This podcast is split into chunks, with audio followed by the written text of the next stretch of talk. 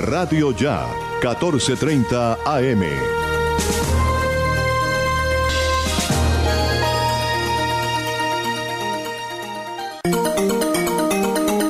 Desde Barranquilla, emite Radio Ya, 1430 AM. HJPW, 5 kilovatios de potencia para el Caribe colombiano. Radio Ya, 1430 AM.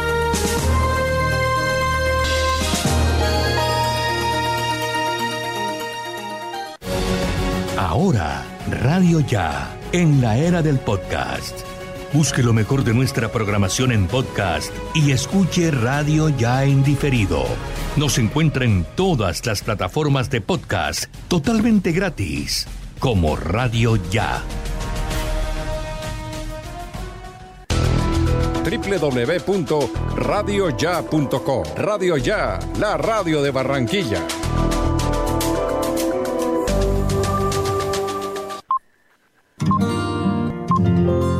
El siguiente programa es responsabilidad de sus realizadores. A las 5 de la tarde, las principales noticias del día alcanzaron su desarrollo. A las 5 de la tarde, el entretenimiento se hace más necesario. A las 5 de la tarde, podemos reunirnos todos y producir para ustedes. Cae la tarde. Cae la tarde. La manera diferente de hacer radio. Cae la tarde. Por Radio Ya. Lunes a viernes. Cae la tarde, cae la tarde, cae la tarde. Conduce Jimmy Villarreal.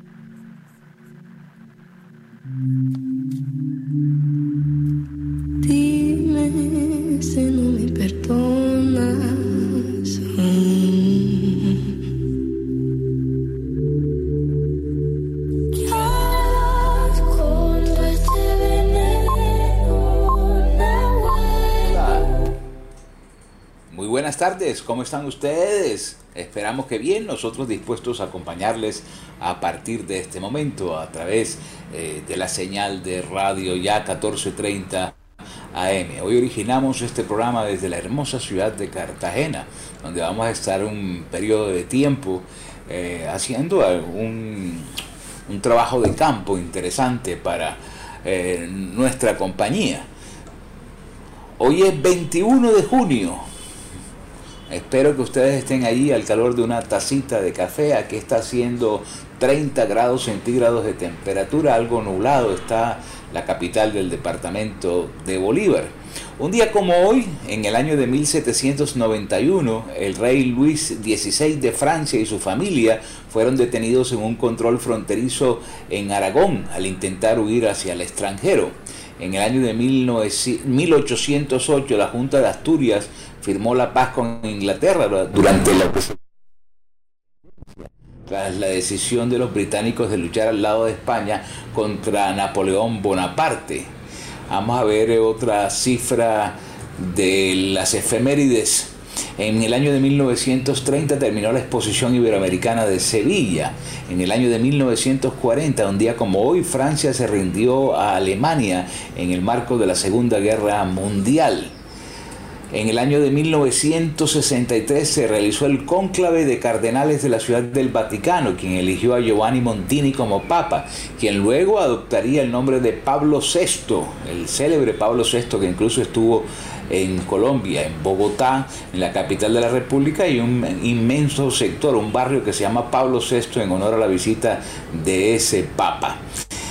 Vamos a ver otras cifras. En el año 2008, el Príncipe de las Estrellas, un barco muy famoso, naufraga en Filipinas tras el paso del tifón Flashken con solo 48 supervivientes de las 862 personas que iban a bordo de ese barco. Vamos a ver quién nació un día como hoy.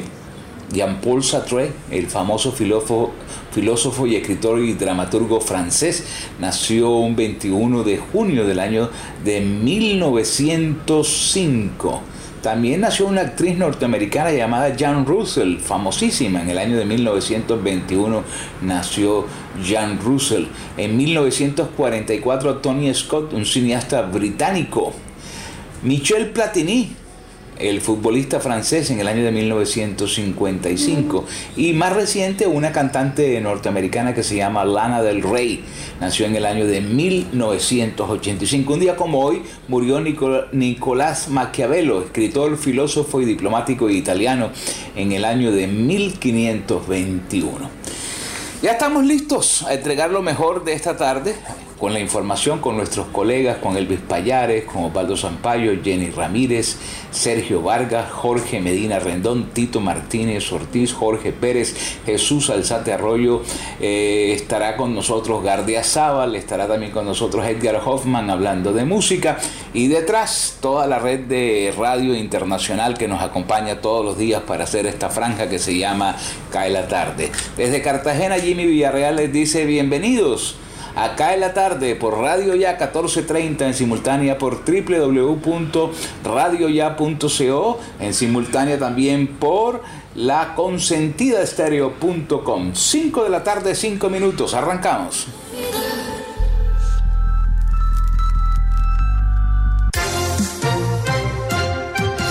Elvis Payares Matute. Barranquilla. En el estadio metropolitano hoy se aplicó la vacuna número 500.000 en la ciudad. 155.000 son de segundas dosis. Saray Mendoza del barrio Carrizal fue la ciudadana de Barranquilla en recibir la vacuna número 500.000 en la capital del Atlántico desde que se inició la inmunización contra el COVID-19 en esta ciudad. Su primera dosis se la aplicó en el puesto de vacunación instalado en el estadio metropolitano. Dijo que no sabía que era la vacuna 500.000. Me enteré cuando llegué y me dijeron. Advirtió de los temores que sentía de contagiarse, pero dijo que al saber que ya me podía vacunar estaba esperando el turno. Saray recomendó a los barranquilleros vacunarse en el puesto más cercano. Por su parte, el alcalde de Barranquilla, Jaime Pumarejo, dijo que esta dosis 500.000 es un hito en tres meses de vacunación. 155.000 barranquilleros han recibido ya la segunda dosis, precisó el mandatario. Santa Marta. A través de sus redes sociales, el actor colombiano Fernando Solórzano, conocido como El Flaco, denunció que mientras estuvo de viaje en Santa Marta, fue víctima de costos excesivos en su comida en un restaurante conocido como El Costeño, ubicado en Playa Blanca. De acuerdo con lo que dijo, le cobraron 180 mil pesos por su almuerzo y por el de su pareja Lorena Altamirano. Santa Marta es una ciudad maravillosa, sus alrededores son lo mejor que hay en Colombia, yo creo, pero a los que venimos de fuera nos están dando muy duro en la cabeza, manifestó. El Flaco le hizo un llamado a la Secretaría de Turismo para estar en alerta respecto a este tipo de hechos, pues, según él, no es la única persona que ha llegado a quejarse de los exagerados costos que hay en las playas en contra de los turistas que deciden pasar algunos días frente al mar. Bogotá. Colombia participará en la operación Atalanta de la Fuerza Naval de la Unión Europea. El país participará en la operación Atalanta de la Fuerza Naval de la Unión Europea, que trabaja en la prevención y represión de los actos de piratería y del robo a mano armada frente a las costas de Somalia, según anunció el Ministerio de Defensa del país. Un oficial se unirá a esta fuerza naval durante seis meses y se integrará al mayor estado de la operación ubicada en la base naval de Rota, en la provincia de Cádiz, en España, mientras otro oficial navegará a bordo de la fragata Navarra de la Armada del Reino de España, detalló el Ministerio. Esto es posible ya que el año pasado entró en vigor el acuerdo marco para la participación de Colombia en operaciones de gestión de crisis de la Unión Europea. La razón para la que Colombia se unió a esta operación es para hacer contribuciones significativas a la paz y seguridad marítima internacionales con base en los principios de las Cartas de las Naciones Unidas, según agregó el comunicado. Mucha atención. La OMS alerta, variante Delta es la más rápida y puede aprovechar relajación de las medidas. La variante Delta del coronavirus causante de la COVID-19, primero detectada en la India, es la que se transmite con mayor velocidad y puede aprovechar la relajación de las medidas de prevención sanitaria en muchos países para expandirse, advirtió hoy la Organización Mundial de la Salud. Esta variante nos preocupa mucho y circula ya en 92 países, subrayó en rueda de prensa la jefa de la célula técnica anti-COVID de la OMS, María Van Kerkhove. La variante Delta tiene ahora la oportunidad de transmitirse con el aumento de la socialización, si la relajación de las medidas se hace demasiado pronto, en un momento en el que todavía grandes poblaciones siguen sin vacunar, añadió la experta estadounidense. Van Kerkhoff subrayó que En el lado positivo, no hay indicaciones de que la variante Delta suponga un aumento de la mortalidad entre los afectados por COVID-19 y que las vacunas siguen siendo efectivas contra ella, al menos en la reducción de casos graves. Bogotá. La Contraloría alerta por irregularidades en plan departamental de aguas en siete departamentos. Tras evaluar la gestión de los planes departamentales de agua, la Contraloría detectó 32 hallazgos fiscales por 7.441 millones de pesos en siete departamentos del país, entre los que están Antioquia, Boyacá, Norte de Santander, San Andrés, Providencia y Santa Catalina, Tolima y Villada. Según el ente de control, el mayor hallazgo fiscal se da en San Andrés, con 2.712 millones de pesos, por un caso de obras recibidas que no se encuentran ejecutadas en su totalidad. Cae la tarde. Cae la tarde. Cae la tarde. La voz de América. Noticias del mundo.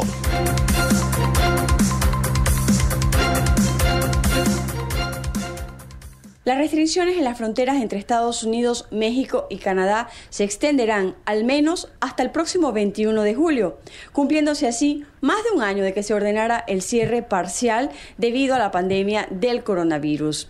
Así lo confirmó este domingo el Departamento de Seguridad Nacional de Estados Unidos, argumentando una vez más que se busca reducir la propagación del coronavirus a pesar que las cifras de contagios han disminuido en los tres países. En el caso de Estados Unidos y Canadá, la extensión fue anunciada por las autoridades canadienses el viernes en momentos en el que el país hace grandes esfuerzos para elevar el porcentaje de personas plenamente vacunadas. El ministro de Seguridad Pública, Bill Blair, dijo que se tomó la decisión en coordinación con Estados Unidos. Dijo también que hay crecientes llamados en Estados Unidos a abrir las fronteras con Canadá a los viajes no esenciales, como el turismo, pero menos de 20% de los canadienses están completamente vacunados. Por otro lado, la depresión tropical Claudette se fortaleció para convertirse nuevamente en tormenta tropical al avanzar sobre el mar abierto en el Océano Atlántico. Claudette dejó serios daños en Florida y al menos 12 muertos en Alabama tras descargar fuertes lluvias a su paso por el sureste de Estados Unidos. Según el boletín más reciente del, eh, de este lunes del Centro Nacional de Huracanes, Claudette estaba a 65 millas al norte de Carolina del Norte. Desde Washington, Sofía Pisani, Voz de América. Cae la tarde, radio para compartir un café. Cae la tarde, radio tranquila.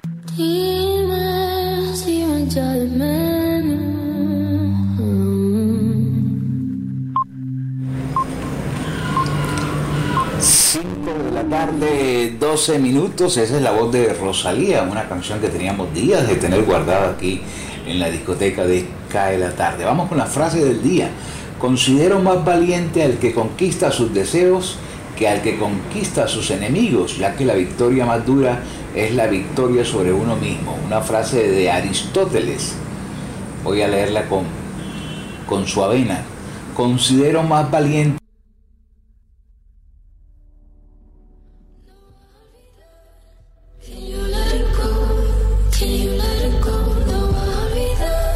Cae la tarde. Cae la tarde. Cae la tarde.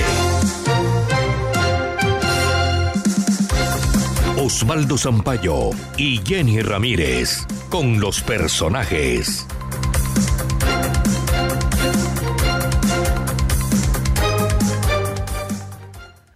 Y aquí están los protagonistas de las noticias de hoy. Barranquilla está saliendo del tercer pico de la pandemia, aunque se registran algunos aumentos de contagios. El secretario de Salud Humberto Mendoza explica y además confirma que más de 400 mil personas han sido vacunadas en la ciudad. que las personas están regresando a la normalización, a su vida normal, están yendo a centros comerciales. Esta exposición la estamos viendo que tiene un leve incremento esperado, estimado, y que también llevará que si estas personas no se cuidan, no se vacunan, no se ponen el tapabocas, pues van a ser positivos y lo estamos viendo como en la media que traemos de 15 se nos mueve a un 17%, es decir, hay un 2% de los últimos 10 días que sabemos que es derivado de la interacción social incrementada.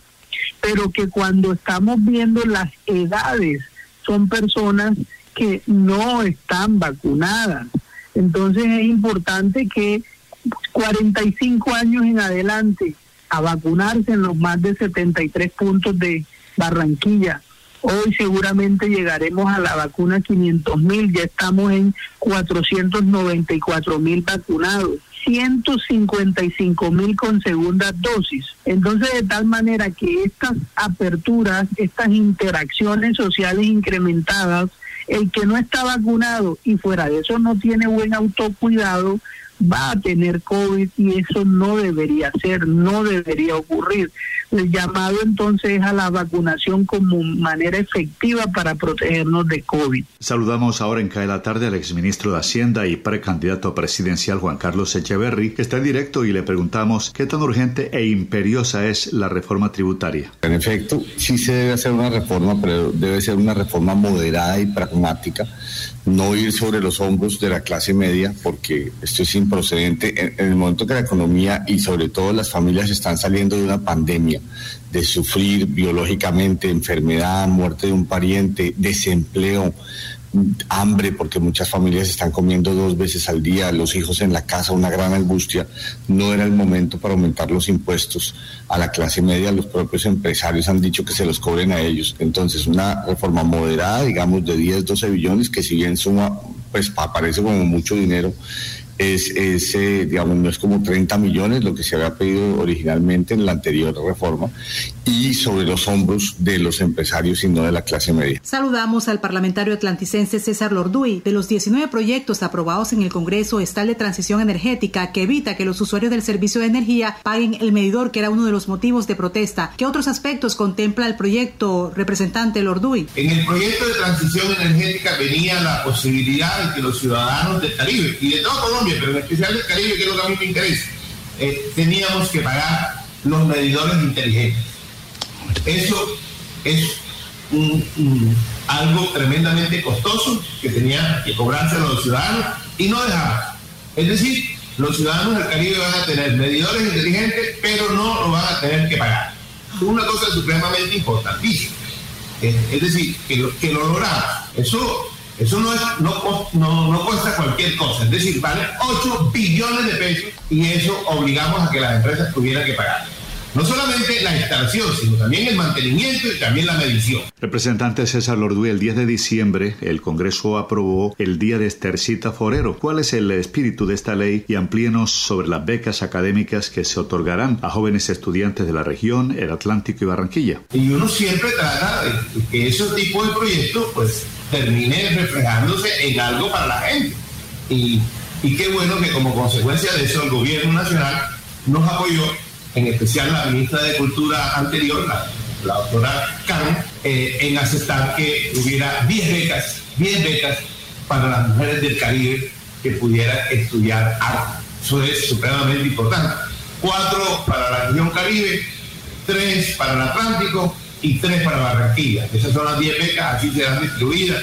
Obviamente el Ministerio de Cultura es el que hará las convocatorias, ya yo no tengo nada que ver con eso una vez para que, para que quede claro la ciudadanía, el doctor Chari el César Lorduy no adjudican becas, no ponen becas, eso será eh, por parte del Ministerio de Cultura y, lo que a nosotros nos interesaba era que se escogiera, eh, que fuera para mujeres, precisamente para relacionar Estercita, no solamente como en su condición de, de, música, sino Estercita la mujer, Estercita la, persona hizo grandes cantidades de cosas, Osvaldo, tú lo sabes, para poder salir adelante en la vida. Fue vendedora, fue empresaria, hizo muchas cosas. Y al final triunfó con la música. Eh, y nosotros quisimos relacionar las dos cosas música y mujer. Mucha atención que la Agencia de la ONU para los Refugiados, ACNUR, estudia un proyecto que presentó Pastoral Social del Atlántico para favorecer a 400 niños inmigrantes venezolanos. Fidel Iglesias es el director de Pastoral Social y nos explica. Entonces le damos gracias por esta visita y ellos eh, tenemos dos sedes, una en el ferry, la Milagrosa, donde ellos estuvieron, se dieron cuenta de la labor que nosotros hacemos allá, donde nosotros tenemos 140 niños en atención complementaria con primitiva, lúdica, donde se dieron cuenta que tenemos 180 personas recibiendo atención psicosocial, 80 madres recibiendo capacitación para, para todos sus emprendimientos, 40 niños y niñas con danza, música, canto, baile y 20 niños con grupo artístico y más de 2.000 personas recibiendo ayuda humanitaria allá en la sede de la Minagro. Muchas gracias a Fidel Iglesias, director de Pastoral Social que ha estado con nosotros. Para acá la tarde el informe de Jenny Ramírez y Osvaldo Sampaio Cobo. Feliz noche. Cae la tarde, cae la tarde, cae la tarde. Radio Francia Internacional. Noticias del Mundo.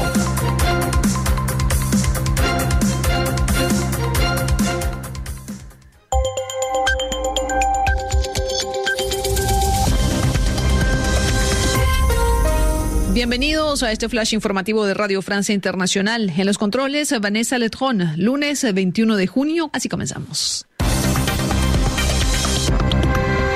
Andreina Flores. Tal como se esperaba, el presidente del gobierno español, Pedro Sánchez, anunció que pediría indultos oficiales para nueve figuras del independentismo catalán detenidas por el intento de separatismo que se produjo en 2017. Esto durante un discurso en el Teatro del Liceo en Barcelona. Escuchemos al presidente Pedro Sánchez. Para cumplir la vocación integradora de la democracia española, nos disponemos a aprobar una medida de gracia a nueve personas que asumieron responsabilidades de sus actos y con ellas también vamos a sumar simbólicamente a los cientos de miles de personas que las siguen, porque no avanzaremos igual sin ellos y sin ellas. Vamos a restituir la convivencia, no desde el olvido, sino desde el respeto, el sentimiento y el afecto.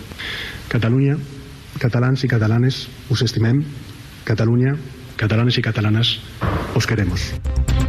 En Suecia, el primer ministro Stefan Löfven acaba de pasar a la historia como el primer jefe de gobierno en caer por una moción de censura, un proceso que se originó la semana pasada cuando el partido de izquierda decidió retirarle su apoyo y romper la frágil mayoría. El mandatario saliente tiene una semana para presentar su renuncia o convocar a nuevos comicios. Y esta es la voz del presidente electo de Irán, Ebrahim Raisi, en la primera conferencia de prensa que ofrece luego de su victoria. Declaró que no tiene ninguna intención de reunirse con el presidente Joe Biden, ya que Estados Unidos no había cumplido sus compromisos al retirarse del acuerdo nuclear de Viena firmado en 2015. Sin embargo, no ve obstáculos para reanudar relaciones con Arabia Saudita. En Chile ya hay fecha para el inicio de la redacción de la nueva constitución. 4 de julio será el día de instalación de la Convención Constitucional con la primera sesión de sus 155 miembros, que tendrán un lapso de nueve meses para redactar la nueva Carta Magna chilena que reemplazará la heredada del régimen de Pinochet. En Nicaragua, el periodista y precandidato presidencial Miguel Mora fue arrestado este domingo y será investigado por delitos contra la soberanía. Se trata del quinto aspirante a la presidencia y el décimo séptimo opositor nicaragüense que es detenido a pocos meses de las elecciones presidenciales que se realizarán en noviembre. Y el Bitcoin se desplomó más de un 10% este lunes eh, después de que China ordenara a las compañías eléctricas que dejaran de suministrar electricidad a quienes se dedican a minar, es decir, a generar virtualmente criptomonedas con un altísimo consumo eléctrico. El Bitcoin cayó a 32 mil dólares, mientras en abril estaba en 65 mil. Cae la tarde, radio para compartir un café.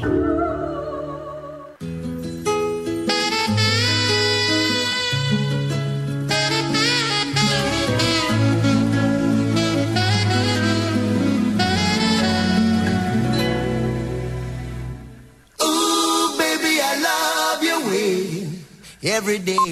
Yeah, yeah. Ooh, baby, I love way. Yeah. 24 minutos avanzamos en nuestro programa en el día de hoy. Hemos tenido algunas dificultades, pero ya iremos acoplando poco a poco el estudio principal aquí en la ciudad de Cartagena. Vamos con el tema del día. ¿Cuándo entra usted en confianza? Me escribe Edgar Miranda, me dice, entro en confianza cuando encuentro un grupo de gente igual a mí. Entro tanto en confianza, Jimmy, que soy capaz hasta de cerveza bien fría. Alexander León dice, para sentirme en confianza porque las personas con que estoy me hacen sentir tranquilo como en mi casa y puedo ir incluso hasta meter mano en la cocina. 5.24, vamos y nos tomamos una taza de café y ya regresamos. Estoy esperando el boletín de el COVID-19 de las últimas 24 horas. Vamos al break y ya regresamos.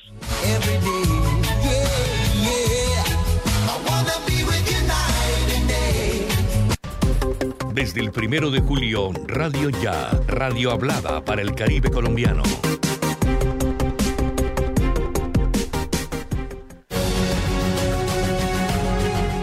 www.radioya.com es la radio digital de tu generación.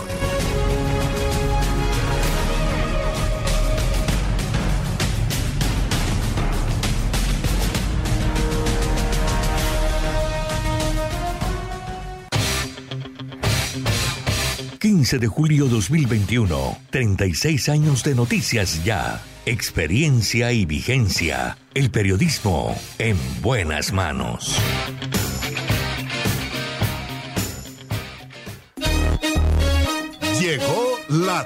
Express, el más espectacular programa de fidelidad para tenderos y consumidor final. La tienda express, módulo de mercadeo y radio promocional multimarcas que se comunica con los tenderos a través de la radio y visita las tiendas sembrando su producto. La tienda express, 20 años diseñando estrategias exitosas con las mejores marcas del país. La tienda express, mayores informes al 315 545 3545. Ahora, Radio Ya, en la era del podcast. Busque lo mejor de nuestra programación en podcast y escuche Radio Ya en diferido. Nos encuentra en todas las plataformas de podcast totalmente gratis, como Radio Ya. Cae la tarde, Radio Blada, para regresar a casa. Cae la tarde. Cae la tarde. Cae la tarde. Gustavo Álvarez Gardiazabal. La crónica del día.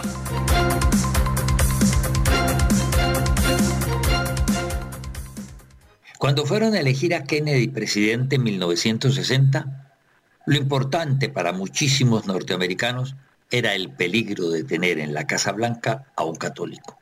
Ni qué decir lo valioso y emotivo que significó en Colombia, donde todavía la voz de los obispos era mando. Han pasado ya 60 años. La elección del católico practicante Joe Biden apenas si la percibieron quienes detallaron en su discurso de posesión que mencionó una frase de San Agustín y dijo que era uno de los padres de su iglesia. En el Vaticano, el Papa peronista no se mosqueó, ni mencionó en su show dominical que se sentía orgulloso de tener un católico de nuevo en la Casa Blanca. Y en Colombia, pocos nos dimos cuenta de las diferencias. Solo por estos días ha vuelto a resurgir el tema y todo porque la Conferencia Episcopal Norteamericana anunció que llegó a un acuerdo entre los obispos para emitir una directriz sobre el pensamiento y la actitud de los católicos y el aborto y amenaza, seguramente apoyados por el Francisco argentino, con castigar a los fieles de sus iglesias que defiendan esa postura, negándoles la comunión. Como quien dice, que al presidente Biden, quien en su programa de candidato y en su accionar y sus ideas como presidente ha apoyado el aborto y la libertad que tienen las mujeres de realizarlo, le van a negar la comunión. El Papa y toda la godarria vaticana se frotarán las manos.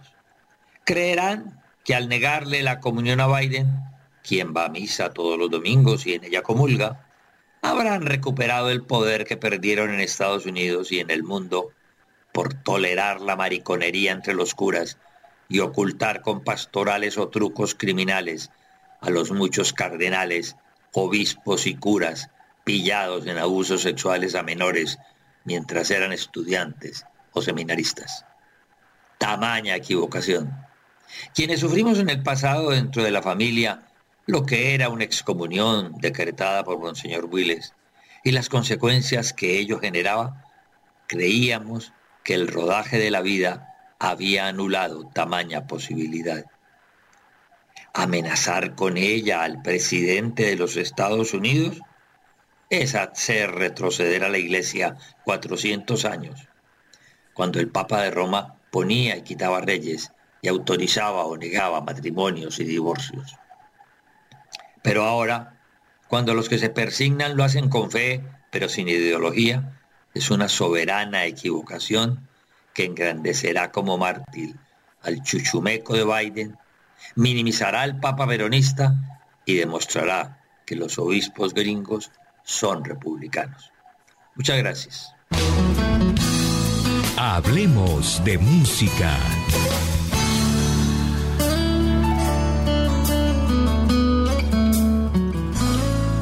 Soy Edgar Hotman saludándolos desde Londonderry, en New Hampshire, Estados Unidos. En el día de hoy he invitado al pionero del rock and roll en Inglaterra, en el Reino Unido. Él es Sir Cliff Richard, quien en 1966 viajó a España para grabar un álbum en español. Uno de los temas que se catapultó a los primeros lugares no solamente en España, sino en todo Iberoamérica, es el que les presento a continuación. María No Más, con el marco musical de Los Shadows y su excelente, su extraordinario guitarrista, Hal Marvin maestro de todos los grandes guitarristas del Reino Unido, incluyendo a los Beatles, incluyendo a todas las grandes agrupaciones que vivieron el momento más importante con la invasión británica a este lado del Atlántico. Cliff Richard, María no más. María no más, es tu nombre y tal vez no sabrás. Prefiero que te alames tan solo María, María no más.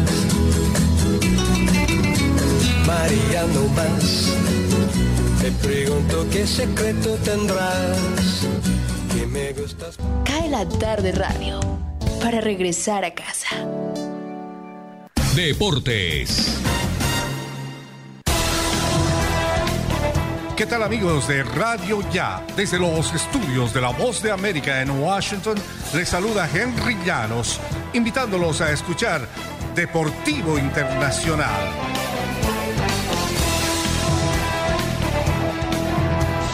Deportivo Internacional, una producción de La Voz de América. Les informa John F. Burnett. En la NBA, los Hawks abrirán su primera aparición en la final de conferencia desde 2015, la noche del miércoles en Milwaukee, y es que Trey Young encestó un triple en la recta final y anotó 21 puntos para ayudar a Atlanta a sumar su tercera victoria de la serie en Filadelfia. Un triunfo el domingo 103 a 96 sobre los 76ers, primer lugar de la conferencia este. three. Lo hicimos en grande, dijo Young, y para lograrlo acabaron con el proceso de Filadelfia.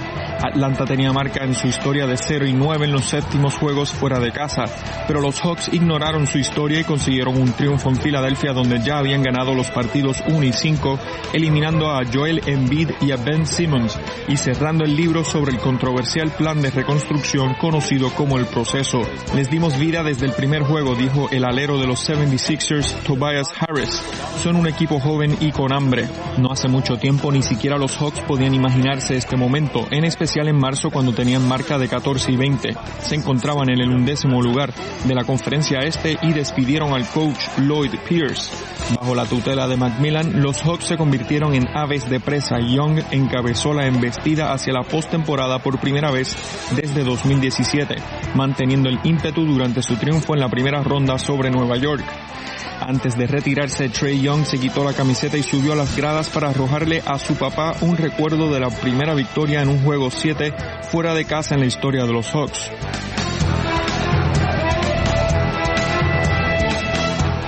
Y en el golf, John Ram ganó dos trofeos el domingo. Ram consiguió un birdie desde 25 pies en el hoyo 17 para alcanzar a Louis Utusien.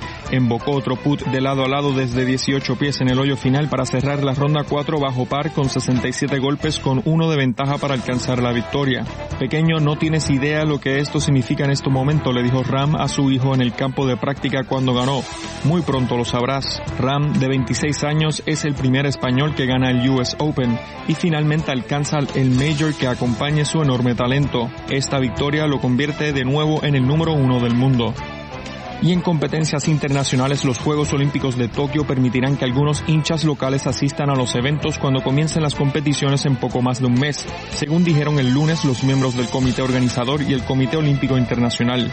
Los organizadores fijaron un límite del 50% de aforo de los recintos hasta un máximo de 10.000 personas para todas las sedes olímpicas. La decisión se anunció tras las reuniones virtuales entre organizadores locales, el COI, el Comité Paralímpico Internacional, el gobierno japonés y el gobierno de la zona metropolitana de Tokio. Esto fue Deportivo Internacional. Cae la tarde, cae la tarde, cae la tarde. Conduce Jimmy Villarreal.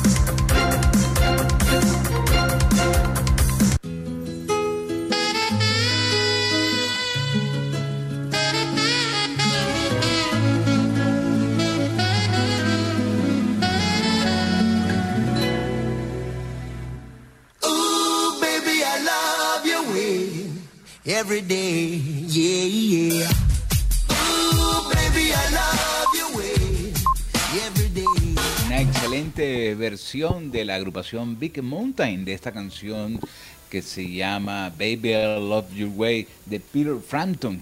Todo un éxito de los años 70 que fue luego remasterizado a mediados de los 90. No ha salido todavía el boletín del Ministerio de Salud, pero vamos que me están escribiendo a nuestra cuenta de WhatsApp sobre el tema del día. ¿Cómo hace usted para entrar en confianza? Me escribe Juan Pablo Ibargüen, dice, para mí entrar en confianza no representa entrar en falta de respeto, don Jimmy. Entrar en confianza es sentirme eh, distendido, cómodo y presentarme tal como soy, si me brindan la oportunidad. Escribe Michelle, no puso el apellido. Hola, buenas tardes. Cuando entro en confianza hago chistes malos y se echa a reír aquí cuando me escribe en el WhatsApp. Eh, Paola Sinisterra, eh, muy buenas tardes, los estoy escuchando desde la ciudad de Santa Marta a través de la página web de la emisora. Gracias por estar con nosotros, Paola. Eh, cuando estoy en confianza no hago otra cosa sino decir de manera sincera y sin anestesia todo lo que se me ocurre. A veces ser franco trae problemas, eso hay que tenerlo muy en cuenta. Julio Vicente Ortiz, eh, cuando estoy en confianza es cuando más respeto a la otra persona, por la confianza mutua, sin fisura de conceptos. Procuro no hablar de política. Ese es nuestro tema del día. ¿Cómo representa usted eh, su personalidad en el momento de entrar en confianza? 5 de la tarde, 38 minutos. Avanzamos en nuestro programa en el día de hoy. Cae la tarde.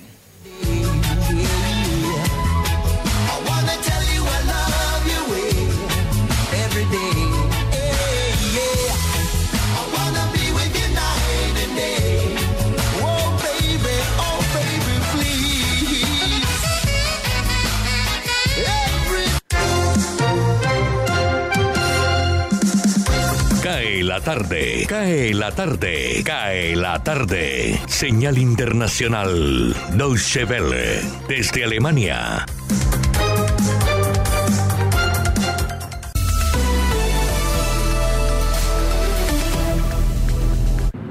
Un opositor más ha sido detenido en Nicaragua. El aspirante a la presidencia del país, Miguel Mora, fue arrestado este domingo para ser investigado por delitos contra la soberanía. Es el quinto precandidato a las elecciones de noviembre hostigado por los cuerpos de seguridad y el decimoséptimo líder político detenido desde principios de junio. Entonces se inició una redada policial contra los posibles adversarios de Daniel Ortega en las próximas elecciones de noviembre. En Perú, la justicia analizará este lunes una petición de regreso a la prisión preventiva contra Keiko Fujimori. Un fiscal anticorrupción considera que la candidata presidencial vulneró las condiciones bajo las que fue excarcelada en 2020. Fujimori está investigada por lavado de activos y otros delitos. El fiscal considera que en esta rueda de prensa ella violó la prohibición de comunicarse con testigos vinculados a la financiación irregular de las campañas electorales de 2011 y 2016. Un testigo del caso es el abogado Miguel Torres, a quien ella presentó como portavoz político de su partido a la hora de impugnar actas electorales. La autoridad electoral sigue sin proclamar vencedor del balotaje del 6 de junio. Michelle Bachelet, la alta comisionada de Naciones Unidas para los Derechos Humanos, ha denunciado hoy en Ginebra los más graves retrocesos registrados hasta ahora en esa materia. Bachelet ha subrayado que son necesarias sociedades que compartan compromisos fundamentales para reducir la desigualdad y avanzar en todos los derechos humanos. La expresidenta chilena ha mostrado su grave preocupación por la represión contra manifestantes en Colombia y por el alto nivel de violencia política durante la campaña de las elecciones legislativas en México. También se ha referido a la alarmante situación de violación de derechos humanos en la región de Tigre, en Etiopía, y en Rusia y China, entre otros países. La Unión Europea impuso más sanciones a Bielorrusia en represalia por la orden del gobierno de Alexander Lukashenko de desviar y obligar a aterrizar a un avión de pasajeros para detener a un opositor el mes pasado. Bruselas congela los activos de 80 personas y organizaciones y les prohíbe ingresar a su territorio. Estudia también sanciones económicas de mayor alcance, en particular a la industria tabacalera, una importante fuente de ingresos para el régimen de Lukashenko. Estados Unidos decidió también sancionar al régimen de Lukashenko. En Ginebra, Michelle Bachelet denunció también las torturas y violaciones de derechos humanos del país.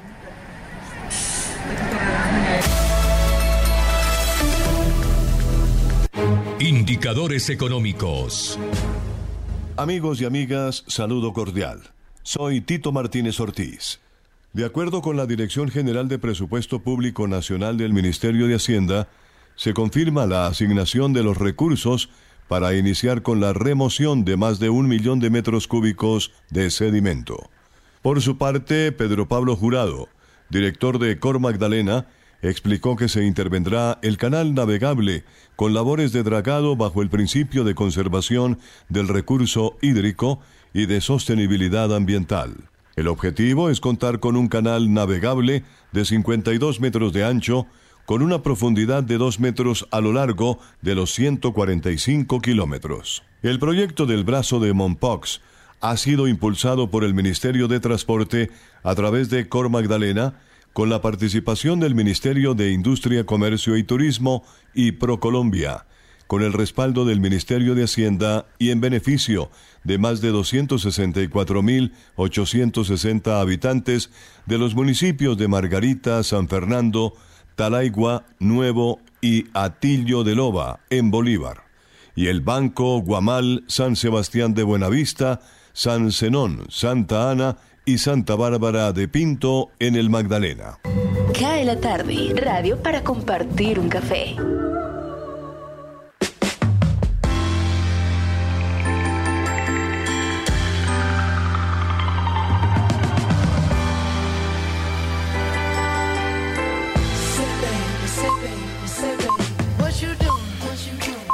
El señor Bruno Mars. Cuando estamos sobre las 5 de la tarde, 43 minutos, y todavía no sale eh, el boletín del Ministerio de Salud. A mí me preocupa cuando se demoran tanto, es porque las cosas o no están bien o estuvo mal el reconteo del fin de semana. La temperatura aquí en Cartagena, donde originamos hoy eh, nuestro programa y donde vamos a estar originando durante más de 20 días, es 29 grados centígrados, está bastante nublado, el sol ya se ha escondido, por lo menos en este sector de Boca Grande, donde estamos instalando nuestro estudio de transmisión para CAE la tarde. ¿Cómo está la temperatura en Barranquilla, Jorge, a, a dos horas de distancia? Muy buenas tardes, Jimmy. Cordialísimo saludo para usted, para los oyentes de CAE la tarde en este lunes. Lunes está tibia la ciudad de Barranquilla, cielo parcialmente nublado. Algunos tibios rayos de sol están ingresando al balcón de, de Radio Ya. Aquí vemos la recepción un poquito iluminada con algunos tibios rayos de sol a esta hora. 28 grados la temperatura aquí en Barranquilla. Una probabilidad de lluvia de un 10% después de las 6 de la tarde. La mínima en horas de la noche será de 25 grados, la sensación térmica a esta hora de 32 grados centígrados. La humedad del 81%, bastante calor porque me asomé hace un poco a- al balcón y se siente como el fogaje, ¿usted me entiende, Jimmy? Cuando usted Claro, abre así el, el horno y siente usted el quemón, así se está sintiendo Exacto. bastante calor. El sol se ocultará a las 6 y 24 tarde. Se está ocultando el sol bastante tarde en Barranquilla. La visibilidad a esta hora 9,6 en el Ernesto Cortizos. El viento es de 10 kilómetros por hora. La fase lunar para las damas que nos preguntan siempre está en creciente la luna. Y datico adicional a esta hora uno por uno en la Copa América 2021 Uruguay-Chile. ¿Qué partido? Esto sí es un partido que emociona. El juego fuerte, la garra charrúa, que no se da por vencida. Y los chilenos, que ellos tampoco dan por perdido. Esto es un clásico de Sudamérica, mi estimado Jimmy. Uruguay-Chile. Sí, señor. Uno a, uno a uno, gol del Mordelón, como le decimos aquí en Barranquilla, de Luis Suárez, empató el compromiso. Pero bastante muy bueno el compromiso esta noche. Esperemos de que Argentina derrote a Paraguay. Y ayer el partido No, de Colombia vals. contra Perú fue sonso, aburrido. No me toque ese eh, vals. Se sentía desgano de entre algunos de los miembros de la selección. Yo no sé si es que los regañaron a la salida del, del partido o en el entretiempo, pero ninguno de los cambios que No hizo eh, Reinaldo Rueda entró con la alegría esa de, de- de que, bueno, voy a entrar para representar en alto mi selección o estoy equivocado. No, ninguno funcionó. Ni la no, no funcionó. Entonces ya salieron la, como decimos aquí en Barranquilla, las viudas de James a decir, ay, que tanta falta hace James, que no sé qué. Recuerde, recuerden oyentes que con James nos golearon 6-1 en Quito. Se les olvidó. No jugamos tampoco a nada ese día. Ayer fue otro partido para el olvido. Colombia tendrá que replantearlo mejor el técnico triple R, Reinaldo Rueda Rivera, si va a enfrentar a Brasil este miércoles 7 de la noche, porque Brasil, si no golea, Bueno, 5 de la Y tarde, vio- 46 oye, una- una minutos. cosita que le iba a Avanzamos en Jimmy. nuestro ¿Me programa Cae la tarde a través de Radio Ya, programa que también se transmite en simultánea por www.radioya.co. ¿me escucha Jimmy? Dime. Eh, una cosita, es que como usted tiene tantos contactos, amigos capitalinos, me imagino que muchos hoy no le quisieron contestar teléfonos. Molestos porque Millonarios no quedó campeón. Tenían todo No, no armado en Bogotá para eso. celebrar el título 16 de Millos.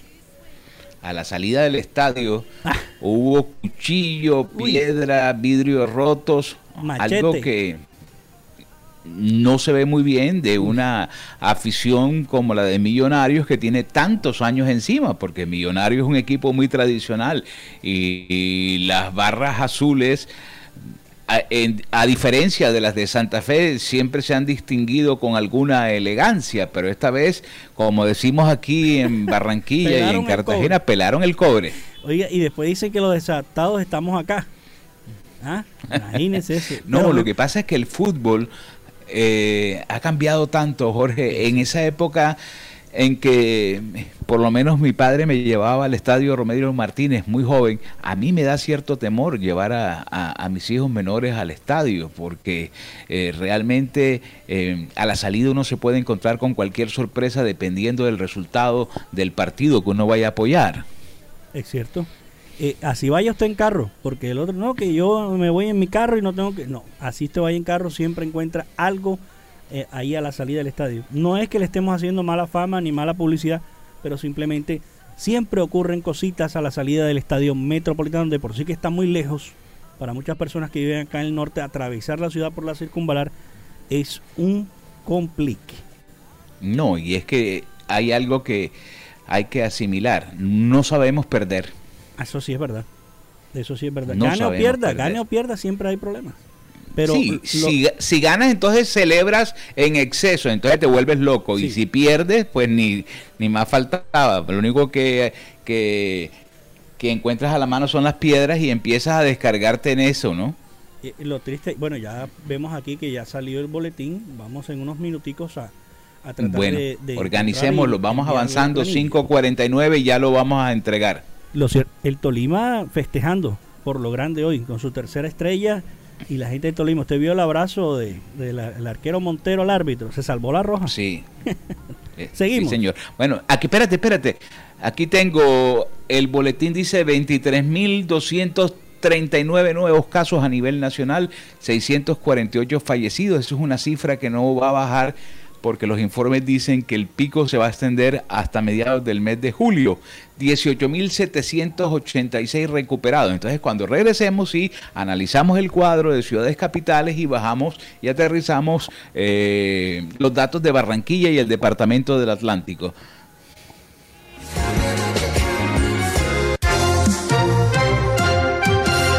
Jorge Medina Rendón y la gran noticia.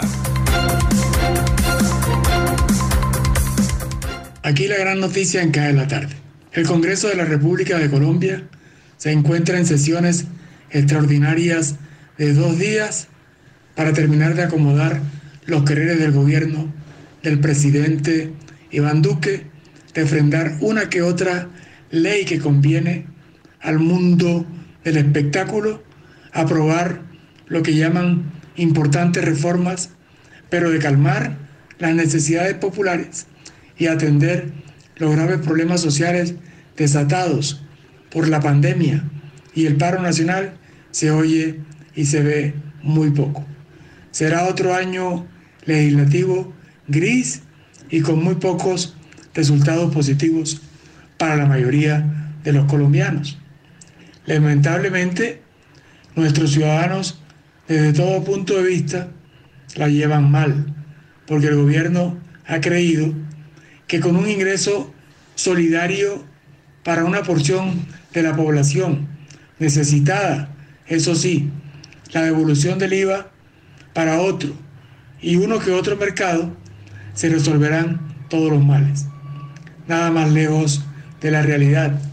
Tenemos unos sectores vulnerables sentados en un barril de pólvora y una clase media con uno que otro rico en problemados que ya no pueden más y que están a expensas de los abusos bancarios y otros atropellos porque soluciones no hay a la vista. Salvo en lo que se han entendido gobierno y Congreso, para la mayoría de los colombianos el balance legislativo ni fu ni fa, es decir, es malo con riesgo de ser peor en el último año de sesiones, razón por la cual lo único a lo que hay que aspirar es a que en las elecciones del 2022 haya una renovación casi que absoluta. No es fácil, pero tampoco imposible de lograr. Grave sería no intentarlo. Para acá de la tarde, Jorge Medina, Rendón, con la gran noticia. Cae la tarde. Radio Tranquila. Desde la voz de América en Washington, estas son las notas del mundo del espectáculo, les informa Leonardo Bonet. Steven Spielberg, un cineasta sinónimo de encanto en la pantalla grande, ha establecido un nuevo acuerdo con Netflix en el que su productora, Amblin Partners, realizará varios largometrajes al año para el gigante del streaming. Según la agencia AP, la asociación que durante mucho tiempo fue cortejada por Ted Sarandos, director de contenido de Netflix, es un logro importante para la compañía que, en medio de una competencia cada vez mayor, trae quizás al director de cine más querido de manera oficial al mundo del streaming. El acuerdo anunciado este lunes no incluye específicamente ninguna película dirigida por Spielberg. Este diciembre, él lanzará West Side Story en forma teatral con 20th Century Studios de Disney. Amblin tiene un acuerdo por separado con Universal Pictures para estrenos en cines. Cuando Britney Spears, quien cumple 40 años este año, hable con un juez de Los Ángeles a petición suya el miércoles, lo hará en el año 13 de una tutela impuesta por la Corte que ha ejercido un vasto control sobre su vida y sus finanzas. Este proceso, en el que están involucrados Spears y su padre, ocurre cuando se considera que una persona tiene una capacidad mental severamente disminuida. Entonces un tribunal puede intervenir y otorgar a alguien el poder de tomar decisiones financieras y de tomar decisiones importantes en la vida de la persona supuestamente protegida.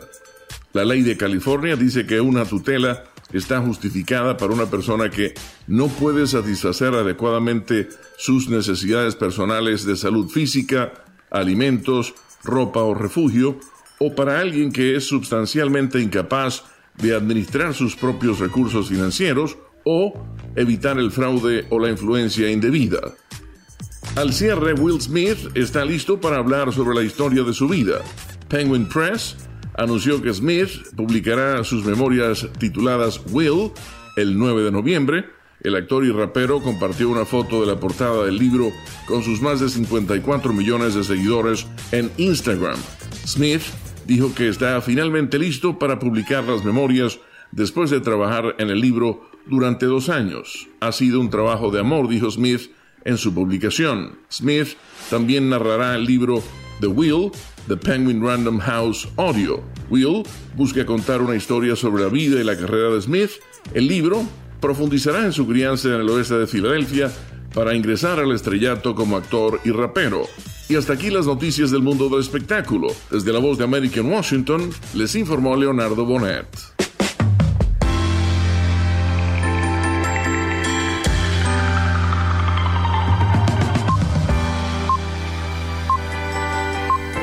Cinco de la tarde, 56 minutos. Repetimos, Colombia alcanza el mayor número de muertes en un solo día, 648 colombianos, y pasa la barrera de los 100.000 fallecidos en todo el país. Esa es la noticia más importante de este boletín que publica el Ministerio de Salud de las últimas 24 horas. 23.239 nuevos casos, 648 fallecidos, 18.786 recuperados. No han publicado la tabla en el desglose, pero yo voy a avanzar aquí eh, en los comentarios que hacen nuestros oyentes que hacen cuando se encuentran en confianza. Marcela Rodríguez me dice, entre más confianza, más respeto, es una responsabilidad social. Eh, besos a todos en la sala. Eh, bueno, con mucho gusto también le devolvemos un fuerte beso aquí de nuestro equipo de trabajo. También Jorge se suma a ese beso. Escribe Luis Miguel, simplemente me puso Luis Miguel. Este a lo mejor aspira a ser cantante. Dice, cuando entro en confianza con una mujer siempre tiro el anzuelo y es el siguiente. Pasamos rico esta noche sin presumir mis estadísticas de éxito son del 85%. Abrazo, don Jimmy, lo escucho desde el barrio El Recreo. También para usted, mi estimado amigo, 5 de la tarde, 56 minutos. Finalizó. Jorge, ¿y no tienes allí el, el total del departamento del Atlántico y Barranquilla? Creo que en Barranquilla su cifra. Eh, aún no, estoy esperando aquí el, el email que está no ha llegado todavía. Eh, le, puedo adelantar en el tema, termina el compromiso entre Uruguay y Chile, uno por uno. Este grupo bastante apretado y a las 7 de la noche estará jugando Argentina ante Paraguay. Pero la noticia sin duda alguna, Jimmy, lo que usted recalcó es el, la cantidad de, de muertos que, que tendrá Colombia ahora. Más de 100.000 fallecidos por el tema COVID. Y la gente el fin de semana... Imagínate que la agencia de no- perdona- La perdón, agencia de noticias Fran Press acaba de tuitear en este momento, envió un flash al mundo y dice, Colombia supera los 100.000 muertos por la pandemia con nuevo récord diario de fallecidos. Sí, es cierto. Eh, lo, lo triste es que la gente parece que en Barranquilla, que ya el COVID se fue, ya eso no pasa nada. Vimos el fin de semana celebraciones del Día del Padre, gente sin tapaboca, sin el menor protocolo de bioseguridad, en las calles caminando, sin nada. O sea, ya aquí no hay nada, según ellos, según esas personas ya aquí no hay nada. Y mira estas cifras que salen. Mm. Bastante Mira, tengo la tabla. Bogotá, Dígame. 7.584 contagiados. Antioquia, 3.583. Departamento del Valle, 2.054. Santander, 1.467. Cundinamarca, 1.265. Departamento del Meta, 704. Boyacá, 655. Tolima, 651.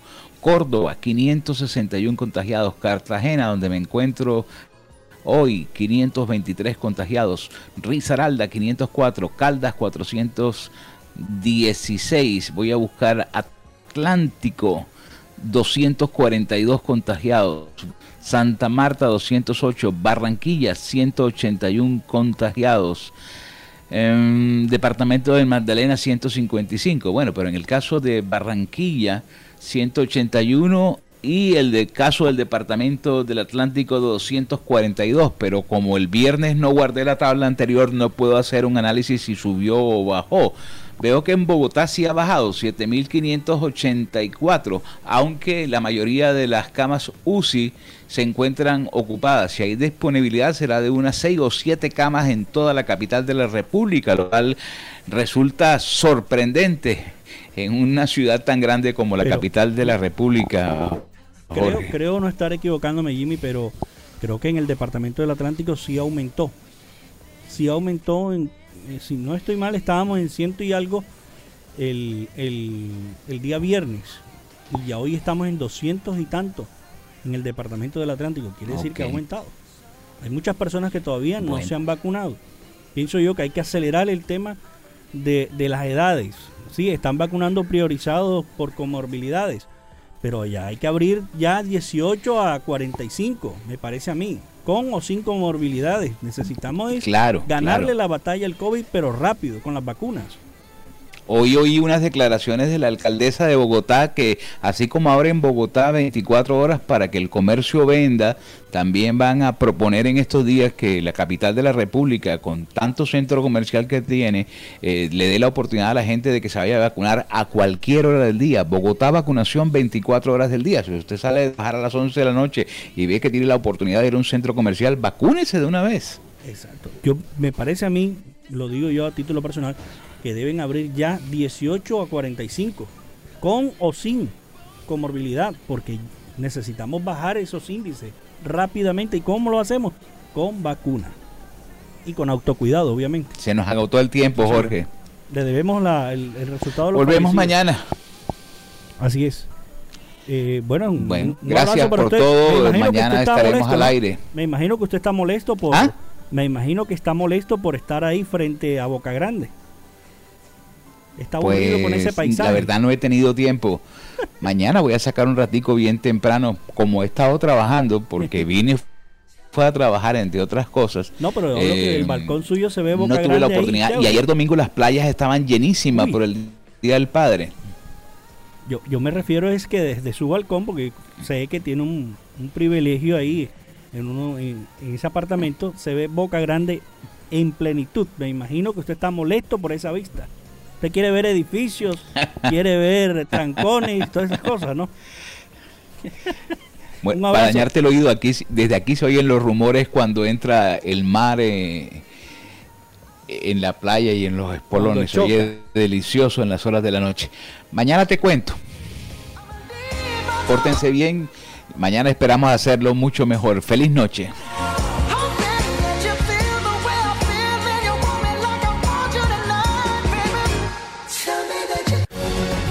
Ahora, Radio Ya, en la era del podcast.